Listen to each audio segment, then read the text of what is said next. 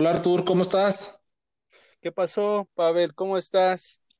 Pues bien, aquí andamos ya llegando, este, fui por unos bebestibles porque, este, ya te conozco que eres bien clavado y esto no va para cinco minutos, entonces dije, no, pues mejor algo que refresque la garganta porque se va a poner para largo. Yo vengo como en nuestros viejos tiempos, ¿no? Cuando íbamos ahí a, este, música al desnudo, que nos daban el guion un minuto antes de empezar el show, así más o menos vengo, Artur, pero yo sé que tú vas a este, echar la carne al asador y sacar todos los datos eh, duros de estas películas que vamos a reseñar.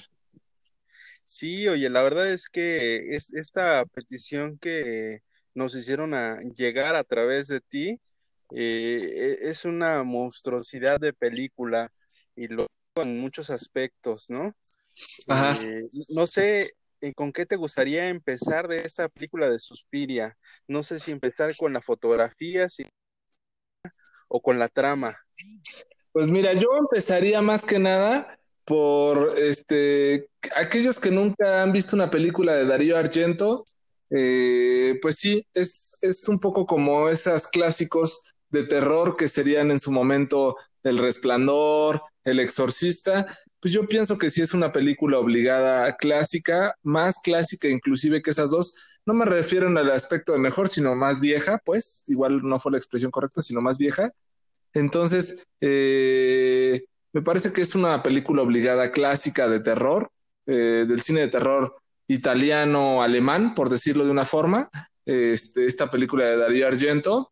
Y el remake que hicieron posteriormente, la verdad es que fue una, un gran acierto, una gran película, que se basaron en datos eh, cercanos de la película, pero me parece que le dieron una evolución y una trama espectacular y gigante y primordialmente, y así hablando a, a, a, modo grueso de las películas, es la perspectiva que yo tengo. ¿A ti qué te parecieron?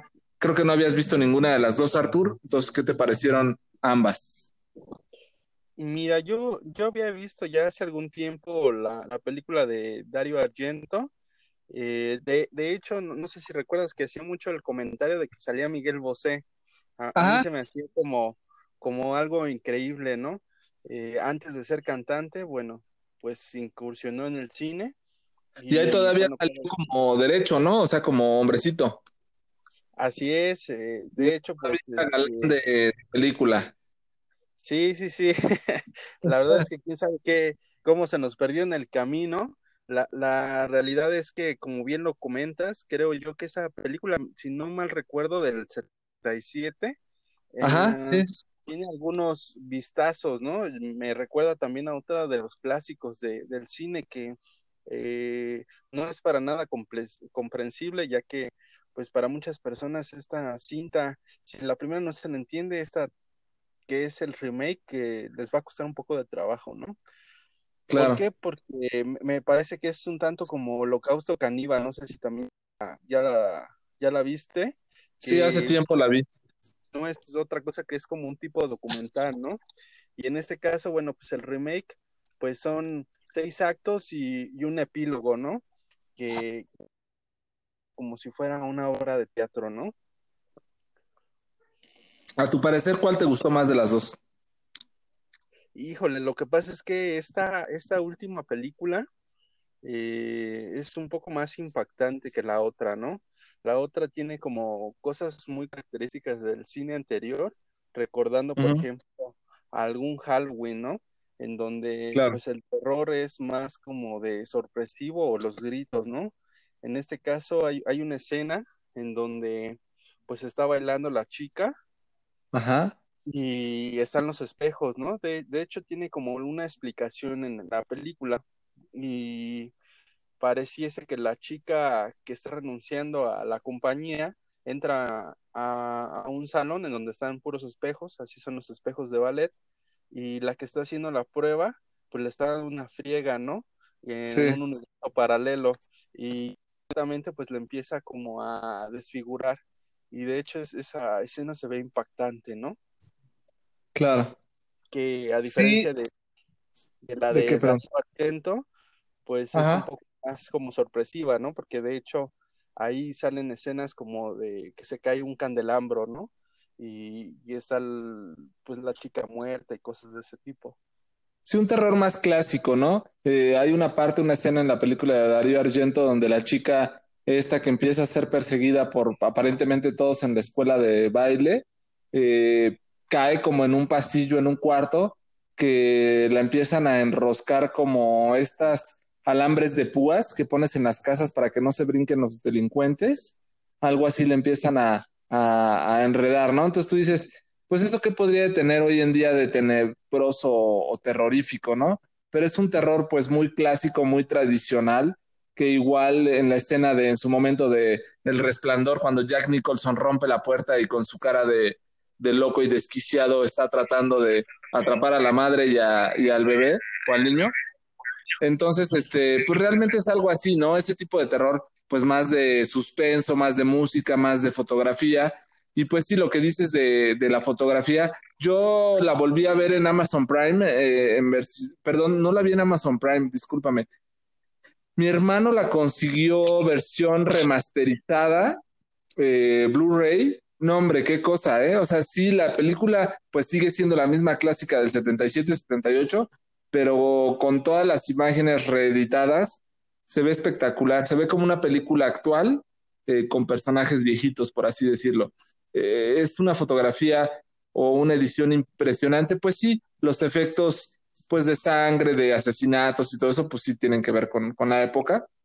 Es como ver Star Wars 4, 5 y 6 y la, después ves la 1, 2, 3 y luego la 6, 7 y 8, pues te sacas de onda, ¿no? Entonces algo así pasa con esta de, de Suspiria la vieja, pero la versión que yo vi remasterizada es increíble el trabajo que hicieron de remasterización y el terror que trae esta película, pues, pues vale la pena, ¿no? Para su época y para su generación, seguramente fue un hito y pues bueno, por eso duró tantísimos años como una de las 10 mejores películas de terror de todas las épocas, junto con Holocausto Caníbal. Y hay otra que se me fue ahorita el nombre, a ver si la, alcanzo a retomar en, en, el episodio y se las digo. Pero esas películas, pues igual que la del Aro, igual que El Resplandor, igual que El Exorcista, igual que las de Demian, pues que son películas pues clásicas de toda la vida, ¿no? Sí, la verdad es que, como bien lo dices, ¿no? Eh, platicaba yo hace rato con, con un compañero en el trabajo y le decía es que hay música, por ejemplo, de Stevie Wonder que ahorita está remasterizada y se escucha como nueva, ¿no? La música de Duran parece que es nueva, ¿no? Entonces, eh, creo que esa, esa magia o el concepto de traer lo viejo fusionado con eh, algunas mejoras, pues realmente te impacta, ¿no? Y sobre todo si no has tenido como un acercamiento hacia ese tipo de cine, pues realmente sí te llevas una grata sorpresa. La verdad es que eh, Darío Argento, pues eh, digamos que esta película en específico ya es una película de culto, ¿no? Como la película de La Cosa de John Carpenter, ¿no? Exactamente. Entonces, eh, rápidamente les platicamos la, la película. Sí esta cinta nos cuenta la, historia de una compañía que, pues, de alguna manera, pues tiene un personaje que, está encarnado por esta actriz que se llama, si no me, si no me equivoco, eh, una actriz delgada que, para mi parecer, le quedó perfecto ese, ese papel como maestra de ballet en el cual, bueno, pues llega una chica estadounidense a la compañía y principalmente en la cinta pues tiene como varios hitos, ¿no? Te van mostrando como ciertas imágenes, por ejemplo, de la chica Patricia, ¿no? Una chica que acude a un, a un psicólogo porque escucha cosas y ve cosas en esta compañía especial, ¿no? En específico. Eh, durante una época, eh, en la Segunda Guerra Mundial, pues no se podían como presentar y habían como muchas protestas y cosas de ese tipo, ¿no? Entonces esta chica desaparece eh, poniendo como justificación que ella forma parte de estas protestas y le dan este, este lugar especial en el protagónico a esta chica que viene de los Estados Unidos. Eh, se podría decir que la compañía eh, es conformada por unas brujas, ¿no? Entonces estas brujas tienen como esa manipulación, además de que eh, extensivamente, bueno, pues estas brujas tratan de darle otro cuerpo a una madre superiora, por así decirlo, de las brujas, ¿no? En donde, pues esta madre, Marcos me parece que se llama, eh, como tal es la que trata de obtener un nuevo cuerpo y por eso utilizan la compañía, ¿no? Un tanto para poder refrescar eso y, es en donde, pues al, entrar esta chica que viene de los Estados Unidos, eh, tiene la oportunidad de hacer sus primeros pininos para quedarse ella con el protagónico y es en donde le pone una friega, ¿no? Exclusivamente a esta chica Olga que pues empieza a decir que está un poco harta de lo que está sucediendo en esta compañía, ¿no? Entonces, cuando ella se va alejando, pues la meten a ese, a ese salón en donde están los cristales y cuando empiezan a hacer la, el baile de Volk, creo que se llama la, canción, una, una música demasiado eh, misteriosa o excéntrica, que por ahí decía Tom York que eh, se había inspirado viendo a Blade Runner, ¿no? Algo que, pues sinceramente, creo yo que todo lo que hace Radiohead, y en este caso él, pues es impresionante, ¿no? No sé tú qué, qué opines, Pavel. Este caso, Arthur, pues todo el soundtrack de Suspiria versión 2017, pues viene a cargo de Tom York y lo hizo en un este, grandísimo papel, la verdad es que no se quedó corto. Es como la el libro, perdón, no la película, que también es película, la de eh, Hacia Rutas Salvajes de John Krakauer. Todo el soundtrack lo hace Eddie Vedder, por supuesto de Pearl Jam. Eh, es un extraordinario soundtrack. Acá, eh, por supuesto, pues este soundtrack viene a cargo de Tom York y lo hace de una manera extraordinaria. Y pues vale muchísimo la pena la película pues sí, tanto por la historia que comentas, que tiene sus pequeñas diferencias con la de Darío Argento.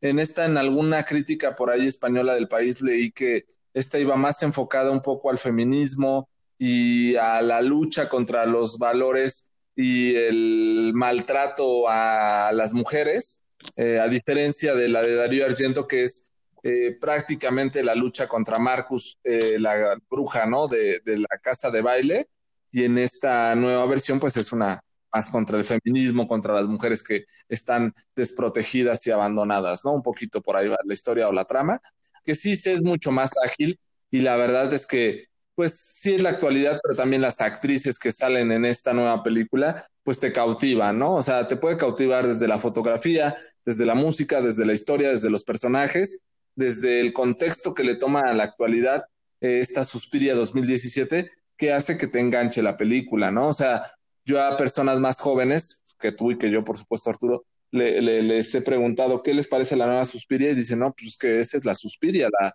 la viejita es como de chiste, ¿no? Entonces, este, pues tú dices, pues igual y te hace falta conocer un poco más, pero pues sí está muy contextualizada y muy actualizada y muy bien hecho este remake que hace que la gente pues lo valore bastante, ¿no? Sí, de hecho, por ahí, como dices, eh, a la directora Luca Guadagnino, me parece que se, que se llama, eh, fue muy criticada. Yo me acuerdo cuando sacaron la película, eh, fue muy criticada por muchas cosas de las que comentas, pero también había comentarios muy positivos. Yo creo que gran parte de eso tiene que ver que no muchos tuvimos acceso a esta, esta película, porque la verdad no recuerdo yo que cuando salió se haya proyectado en los cines aquí en México. Pues fue muy corta la temporada realmente, duró muy poquito y ya sabes, en todo el circuito de cine de arte, pero pues como todo pasa, ¿no? Son salas pequeñitas y si no hay mucha asistencia, pues rápido las, las quitan por películas más taquilleras, ¿no? Entonces, si no la pescaste en la Cineteca, Cinemanía, la casa del cine, pues luego es complicada encontrarlas. Y, me, acordaba ahorita que hacemos esta apología o esta comparación, eh, por ejemplo, los de Star Wars, Star Wars capítulo 4 y los que vieron ahora el Rogue One, pues los chavitos dicen, no, pues que Rogue One es el Star Wars, ¿no? Y tú no manches, o sea, ¿cómo crees, no? Pero pues inclusive el Chango, ¿no? No sé si lo recuerdas, el socio de Moisés, que andaban compartiendo carnes, pues él decía, ¿no? Pues sí, Star Wars está chida, pero Rogue One es la onda. Entonces, pues igual, o sea, pues es por generaciones, Artur, y se vale, ¿no? Lo que no te tocó en tu época, este, pues igual no te llama tanto la atención. Tuve la oportunidad de ir a ver con Areli hace algunos meses la del exorcista y pues le dijo, es que me dice, pues es que no me causó ningún terror ni nada. Y le digo, bueno, pues es que pues, si tú te trasladas hasta ahora, 30 años después, pues es complicado que surte el efecto que, que tenía en su momento, ¿no? Entonces algo así pasa con estas películas cuando son remakes de películas tan, tan viejas. ¿No? Fíjate que, que en ese aspecto, bueno, ahorita que dices de, El Exorcista, eh, pues era lo que decíamos, ¿no? De el tipo de terror que se hacía antes, ¿no? En, en donde hoy en día creo que nos da más miedo eh, ver a cuerpos despedazados, como, como lo comentábamos hace 15 días en Midsommar, eh, en donde pues eh, ahora ha cambiado, ¿no? Por ahí decían que, que Cliff Baker era el, nuevo destino del terror y, él tiene mucho, mucho de eso, ¿no? Eh, en realidad yo creo que mm, el, el, terror a veces nos, nos llama, ¿no? De diferente forma. Ya ves que en algún momento yo te decía, es que a mí a Ghost Story me, me, me dio mucho miedo, ¿no? Sí. A mí me da mucho miedo qué es lo que viene después de, de nosotros, ¿no? Y tú decías, no, a mí me pareció como un poco eh, lenta la película, ¿no? A diferencia de mí, a lo mejor si, si Ariel viera esa película diría, no, eso, eso ni tan siquiera sirve, ¿no? No es película. Claro. Probablemente. Eh, en el cual, por ejemplo, si hablamos de películas de, de, terror, pues yo creo que El Exorcista es, es la película de terror por excelencia del siglo pasado y yo creo que pues se da unos trancazos con alguna de estas películas como Suspiria de, de la que estamos hablando ahorita, ¿no? Claro, Sí, este, la verdad es que hay varias películas que, que pues merecen ese respeto. Eh, por supuesto, Suspiria lo es. Y este remake, eh, pues es, es, es, tan valioso, tan grandioso, tan bien llevado a cabo, que te transporta o te invita a que si tú no has visto la primera película, la veas. Sí como morbo, pero sí también como un aspecto cultural, ¿no? De decir, bueno, ¿de dónde viene esta historia, no? Entonces es el saber quizá el pasado de las cosas que estás viendo, porque tú actualmente ves Suspiria y dices, qué gran película es, qué buena manufactura, qué buena este, fotografía, qué buen soundtrack, qué buena historia, inclusive el final, este aspecto gordo donde Marcus eh, acaba matando a todas las brujas y es una escena muy surrealista, muy eh, espectacular, muy teatral, donde están todos todas las mujeres colocadas en una forma específica y todas son como sacrificadas, pues es muy visual, ¿no? Que esta escena particularmente no la trae la película original, pero te puede llevar al ver la película original de dónde se traslada todo a nuestra actualidad. Y dices, bueno, o sea, Suspiria actual es tan grande o tan buena, pues no por sí sola, sino porque en, en qué peliculón está basada, ¿no? Entonces, cuando tú tienes una base tan grande, pues te da muchas armas para poder hacer una película tan buena como la que se hizo ahora. Perdóname, Artur. Sí, y, yo creo que complementando un poco lo que tú dices, eh, tiene que ver también con la apertura que nosotros tenemos hoy en día, ¿no? En los años de Darío Argento, eh, si él hubiera proyectado una cinta como la que se proyecta hoy en día con esos efectos, posiblemente ya ni estaría aquí desde hace mucho tiempo antes, ¿no? Lo cuelgan en la hoguera, se me hace. Eh, eh, le pasa lo mismo que a Jodorowsky cuando salió con Fando y Liz, ¿no? Que lo querían matar prácticamente en Acapulco porque pues prácticamente su, su película en específico esta eh, muestra a un actor mexicano, ahorita se me fue, creo que es Sergio Kleiner se llama, este actor que sale ahí este, golpeando a, a la otra actriz, es así, no recuerdo cómo se llama esa actriz, y pues prácticamente por una escena así eh, lo querían matar, ¿no? Salió huyendo de ese festival en Acapulco. Pero sí, como bien mencionas, yo creo que en particular esta Suspiria tiene muchos hitos a la de Dario Argento, en donde hasta el mismo vestido de esta chica, eh, la norteamericana, este, tiene el papel que tiene Darío Argento, ¿no? Casi en una, una, de las escenas se ve así. Es Dakota Johnson, ¿no? Dakota Johnson, exactamente, en donde pues va con el vestido este particular y, sinceramente tú te quedas así, ¿no? Y, y, todo lo que sucede ya hasta el final después de que mata a las brujas, ¿no? Porque realmente pues lo que te dice la cinta es que ella también es una, una madre superiora de las brujas, que precisamente se llama Suspirium, ¿no? Por eso es que tiene ese nombre. Entonces, eh, después de esta película, bueno, pues hubo otras películas que se dice que son cameos después de Suspiria, que se llama Inferno, y después vino otra que se llama Tesla Madre, algo así se llama esta, esta tercera parte, en donde habla de las otras madres superioras que pues de alguna manera eh, descubren o ven ese poder en la chica, ¿no? En este caso el personaje de Dakota Johnson siempre supo que tenía que llegar a Berlín, ¿no? Por eso es que estando en Estados Unidos pues viajó a Berlín porque ya era una bruja consumada, por así decirlo, ¿no? Así es. Entonces, creo yo que pues esta cinta de las mejores en, el año en el que fue publicada. La verdad es que eh, esas dos horas y media se te van muy rápido. Quizás a lo mejor los primeros dos episodios, que es en lo que te tratan de contar un poco la historia, pues es como un poco lenta, ¿no? A lo mejor la primera media hora, porque a lo mejor no entiendes nada de lo que está sucediendo. Quizás ahora que nos escuchan, pues dirán, ah, pues eh, es como darte una guía de lo que va, viene después, ¿no? Yo creo que sinceramente era para que eh, los premios Oscar eh, lo hubieran considerado, pero difícilmente, ¿no? Difícilmente por, por algunas cuestiones raciales y algunas que tienen que ver con el nacionalismo estadounidense, pues lo dejaron fuera, ¿no? Y también por lo políticamente correcto, ¿no? Por el tema del cual están hablando, eh, que muchas veces eh, pues no va con la academia, ¿no? Ya sabes cómo es la academia de cine en Estados Unidos. Y entonces, pues no hay un proselitismo, no hay un eh, quedar bien con la sociedad realmente, sino más bien es evidenciar por evidenciar esta cuestión del feminismo, esta cuestión en su momento a pequeños sesgos del nazismo que, que, que se deja ver, si te acuerdas, la escuela está justamente frente al muro de Berlín entonces, este, es lo que quieren dejar ver ahí, ¿no? Como que están ocultas lo más lejos posible de la civilización, donde sean totalmente obscuras esta escuela de baile, pero no porque sea una escuela de baile, sino porque es una escuela de baile de mujeres, ¿no? O la academia de baile de mujeres, ¿no? Entonces, eh, deja ver ahí este contexto totalmente, eh, pues sí, machista en esta Alemania nazi, donde dice, pues las mujeres no existíamos, ¿no? Y a pesar de esto, aconteció esta película, ¿no?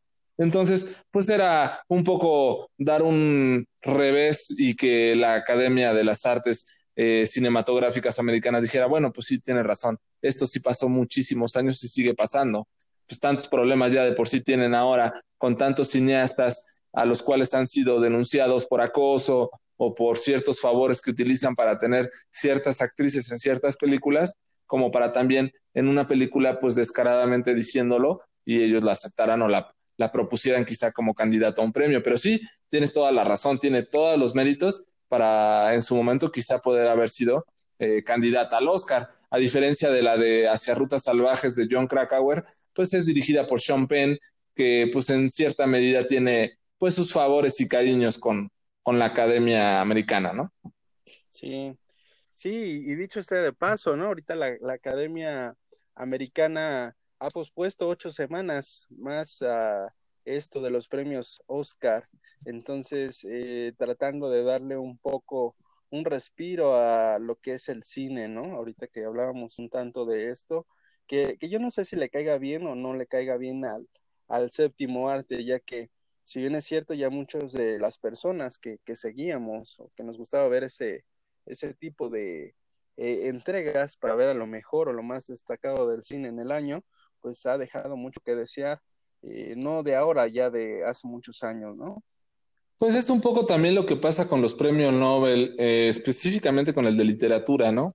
Que hay ciertos autores que pues tienen una etiquetita y pues que como que ya sabemos que nunca van a ganar el Oscar, que diga el Nobel de literatura, pero pues es más que no son políticamente correctos, ¿no? O sea, pues yo no te podría decir, eh, también no soy un gran analista literario ni nada por el estilo, pero por ejemplo Murakami, yo casi te podría asegurar que en vida no vamos a ver bueno, ni vida ni el muerto de él, que gane un Oscar. ¿Por qué? Pues porque no tiene ciertos favores de la academia, ¿no? Entonces, pues son esos eh, escritores que, que, en este caso los suecos, ven con buenos ojos para que pudieran ganar un, premio Nobel a la literatura.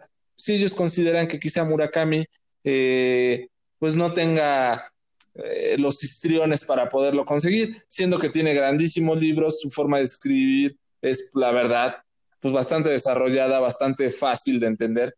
Cuando tú puedes decir qué se necesita para ser un buen escritor, que escribas de lo más complejo o que escribas de una forma tan sencilla y tan agradable al lector que pues todo lo que escribas eh, te parezca lindo, inclusive aunque tenga por ahí un libro de A la casa del carnero salvaje, que yo sé que es tu favorito, Arturo, y que te cueste tanto entender, pues igual, ¿no? O sea, dices, ¿cómo es posible que a él no? ¿O cómo es posible que a Margaret Atwood tampoco? ¿O cómo es posible que a tantos y tantos, eh, a Paul Oster, tantos autores, pues que nunca van a ganar el Nobel de Literatura, pero es por cuestiones de ideología de la Academia Sueca eh, y en este caso del premio Nobel, ¿no? Pues algo pasa igual con el cine, entonces, eh, pues es complicado porque es subjetivo y la interpretación que tú le das a un premio para decir quién es el mejor, ¿no? Entonces, pues es siempre de apreciación y eso, pues siempre va a generar muchas eh, inconformidades, la verdad. Sí, la verdad es que es un, un tanto complicado y, y, sobre todo muchas personas quedamos insatisfechas, ¿no? Porque como tú dices, a mí me gustaría a lo mejor ver a, a Murakami que se viera galardonado con un premio Nobel. Sin embargo, como tú dices, posiblemente pase mucho tiempo y, ni tú ni yo lo veamos, ¿no? Lo mismo le pasó a Freud y lo mismo le va a pasar a muchísimas otras personas que, ya no están con nosotros, ¿no? Pero bueno, ya nos salimos un poquito de, de este Sí, perdóname, Arturo, es que nada más me sueltas el micrófono y ya sabes que me prolongo. Pues yo nada más te quería decir antes de, que le cortemos al, al, programa que también hay otra película muy buena de terror, que este, a ver si pronto la puedes ver y la platicas, ¿no? Este caso del narcotráfico y la posible desafiliación del Cruz Azul de la Liga MX. ¿Cómo ves esa película de terror, Arturo? Ándale, no, pues esa está muy terrorífica, ¿no? no, no, perdón, nada más la quería sacar a colación porque me llamó mucho la atención. Pues quizá vaya a pasar lo que mismo o lo que muchas veces ha pasado en la Liga MX, que se tapan unos con otros y pues ya una denuncia, quitan de presidente, cambian de nombre, lo cambian de sede, lo regresan y ya. Santo y se acabó en un ratito más Leones Cruz Azul y Cruz Azul acaba siendo este Dorados, por decir algo y pues ya todos se olvidaron del problema, ¿no? Fíjate que, es algo que, pasa no solamente en, en, ese mundo del fútbol, ¿no? Eh, por ahí platicaba el otro día con, con un químico y no sé si tú recuerdas, eh, laboratorio, por ejemplo, bueno, no podemos hablar de marcas, pero seguramente si te digo Plaun, vas a decir, ah, ya casi no lo escucho, ¿no? Ajá. Entonces, eh, resulta que pues hay un monopolio de, un laboratorio en donde, por ejemplo, pues ya absorbió a otros tantos, ¿no? En donde, pues efectivamente, ¿no? Se, se unieron para poderle dar voz a, una gran compañía, pues prácticamente es un monopolio, y como tú dices, eh, sigue siendo la misma gata, no más que revolcada, ¿no? O a veces los, los intereses parece que valen más que otras cosas, ¿no? Por ahí yo le preguntaba, oye, ¿y por qué venden cosas que no se pueden vender aquí? Eh, pues porque les conviene mejor pagar la multa que en realidad hacer las cosas que deben hacer, ¿no?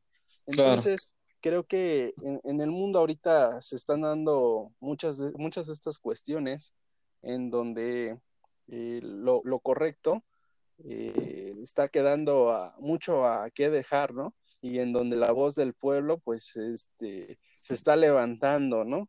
Caso que no sucedía hace mucho tiempo, ¿no? Por ahí decía eh, un, un señor conocí hace algún tiempo, decía es que los hombres se acabaron, hoy en día ya no andan con pistola y ese tiempo se acabó hace muchísimo tiempo, ¿no? ¿Quién hoy en día sale con una pistola a matar a, a quien tú quieras, ¿no? En su época, en la época revolucionaria, pues lo hacían. Hoy en día, pues todo eso se acabó, ¿no? Y y de ahí nos podemos agarrar hasta los memes del perrito, ¿no? En donde dice, eh, los niños del, 90 o del 80, este, salían a jugar, comían frijoles y arroz, y hoy en día este, comen cupcakes, eh, desayunan Nutella, cosas de ese tipo, ¿no? En donde dicen que eh, de alguna manera lo de antes era mejor, ¿no? Eh, haciendo un poco remembranza al bien hacer o el, hacer, ¿no? Hoy en día podríamos decir que muy pocas veces nos juntamos para, para platicar o para echar una reta de fútbol, ¿no? Claro. Sí, eh, son muchas cosas que han ido cambiando las épocas y esta, inclusive esta nueva pandemia, pues nos está haciendo ver las cosas de otra forma. Este, no sé si tú has tenido oportunidad de estar cercano a tu familia o, o con algún tío o alguien así que hayas tenido que estar en estos tiempos y te das cuenta que realmente esto no habría pasado, pues nunca en tu vida si no hubiera sido como obligado, como nos está pasando hoy en día, ¿no? Exacto. Entonces, quizás es un buen momento de replantearte cosas y decir o valorar, pues, qué es lo que tanto vale la pena en la vida, ¿no? Llevar ese tipo de vida tan acelerada que teníamos antes o, o quizás esta pausa obligatoria que estamos tomando, como replantearte y decir, bueno, pues también se puede estar en familia o en, o en, o en cercanía de nuestros padres, abuelos, tíos, y no pasa a mayores el dejar de pasártela todo el tiempo, corre y corre contra lo que te exige la sociedad. Pero bueno, Arturo, entonces tú como especialista, ¿qué, qué nos recomiendas? Yo soy un neófito en el cine. Primero veo Suspiria, 90, Suspiria perdón, versión 77 o Suspiria versión 2017. Ándale, pues yo creo que tendríamos que, que pensar primero en, en qué tipo de, de, cintas has visto últimamente, ¿no? porque recordemos que la cinta de Dario Argento no es tan larga como esta, ¿no? Claro. En donde, pues, bueno, creo que de la, la, película de Dario Argento dura alrededor de una hora cuarenta minutos y esta dura dos horas treinta minutos. Eh, sí. Casi la una Blade Runner 2049, ¿no? Entonces, sí, algo así. Si tú ya viste esa película de Blade Runner, pues aventúrate a ver este Suspiria, ¿no? Ahora sí. Yo ya vi Midsommar. Eh, no, yo creo que eh, en este caso, si, si, tuviéramos que decir este cómo ir de menos a más, yo creo que tendríamos que ver primero la de Dario Argento, después vemos Midsommar y después eh, esta de Suspiria, porque creo que el mensaje que trae, bueno, este de las brujas me dejó más impactado, a, diferente, claro. a diferencia de la otra, ¿no? De Midsommar, porque si bien es cierto, la otra es como lo decíamos, ¿no? Es la típica historia de los chicos que viajan a un lugar a experimentar cosas diferentes. Sí. El terror de las brujas, que eh, de alguna u otra manera sigue latente hoy en día, en este 2020, bueno, pues todavía es la de las brujas sabiendo que en siglos pasados, bueno, pues aparentemente se acabó con esa tradición, ¿no? Es lo mismo que pasa con lo de los nahuales, ¿no? Por ahí te platicaba que decían que había uno cerca de, de donde yo trabajo. La realidad es que eh, difícilmente te podría yo decir si es que existen o no, pero el hecho para... Pues yo te perdono, Artur, yo te podría platicar que alguien que conocí muy de cerca, que le decían por ahí en este de Cariño Chacanac, tenía un nahual muy poderoso. Pero esa historia luego se las cuento. Sí, por ahí este, tenemos una sección un poco olvidada eh, que se llama Cuento Independiente, en donde pues las historias de Chacanac tienen mucho que, que ver con eso que hablábamos de los nahuales, ¿no? Entonces, Así por ahí si te dan una vuelta al, al, al espacio de, del blog, eh, no me, eh, sumergido entre cobijas se llama. Eh, ahí su, pueden, cobijas, exactamente. Entonces ahí, ahí lo pueden encontrar y, y pues pueden saber un poco más sobre eh, esta energía que también tiene que ver con lo de la transmutación, ¿no? Que engloba muchísimas cosas. Así es, Artur. Pues esta, esta semana te desquitaste o te despachaste con la cuchara grande y reseñaste dos grandísimas películas. Eh, esta película del martes te digo que me encantó, yo ya la había visto y la verdad es que me gustó un chorro. Y esta de Suspiria, tanto la versión vieja como la nueva también. Te agradezco, Arturo, este tan buen trabajo que has estado haciendo. Y pues es un gusto que te hayas reseñado este, estas películas tan buenas en esta semana. Eh, y bueno, pues te mando un saludo, un abrazo y pues no sé, despídete de tus fans, de todas las que te escuchan. no, pues un saludo y muchas gracias por sus comentarios. Eh, la verdad es que la siguiente semana vamos a hacer igual un 2 por 1 eh, teníamos eh, la de Ghostland, esta película que, que, también habíamos dicho que íbamos a reseñar. Y tenemos otra película por ahí, una petición que se llama ¿Por qué todos los días son lunes? Creo que se llama la cinta. Entonces, este, por ahí vamos a reseñar igual otras dos. Y de igual forma, si quieren que abramos un espacio para cine de terror, pues lo vamos abriendo así como lo hemos hecho hasta ahora. Y pues nada, seguir trabajando, ¿no? Muy bien, Artur. Pues te lo agradezco mucho. Este, síguete cuidando este, en esta contingencia que estamos pasando eh, y pues no dejes de reseñarnos tan buenas películas como lo has hecho hasta la fecha. No, pues muchas gracias, Pavel, por, por acompañarme en esta transmisión y también por, por, los buenos deseos. Muchas gracias a, todos los que nos escuchan. Y pues esto es para ustedes, esto también es para ti, Pavel. Y me gustaría igual que eh, me acompañaras, no sé, en la siguiente edición, que es la de Ghostland. Me imagino que ya viste la cinta, para poder platicar un, tanto sobre, sobre e, este tipo de terror y, cómo ha ido cambiando a través del tiempo, ¿no? ¿Qué te parece? Órale. Me parece bien, Artur. Ahí estamos en contacto y este saber qué podemos aportar. Muy bien. Pues bueno, esto fue películas, reseñas con reflexión, esta cinta de Suspiria del año 2018, eh, dirigida por Luca Giudano, con la música de Tom York, y las actuaciones de Dakota Johnson y Tilda Swing. Y pues muchas gracias, Pavel. A ti, Artur. Gracias a todos por escucharnos. Nos estamos oyendo. Así es, nos estamos escuchando. Hasta la próxima. Hasta luego. Bye.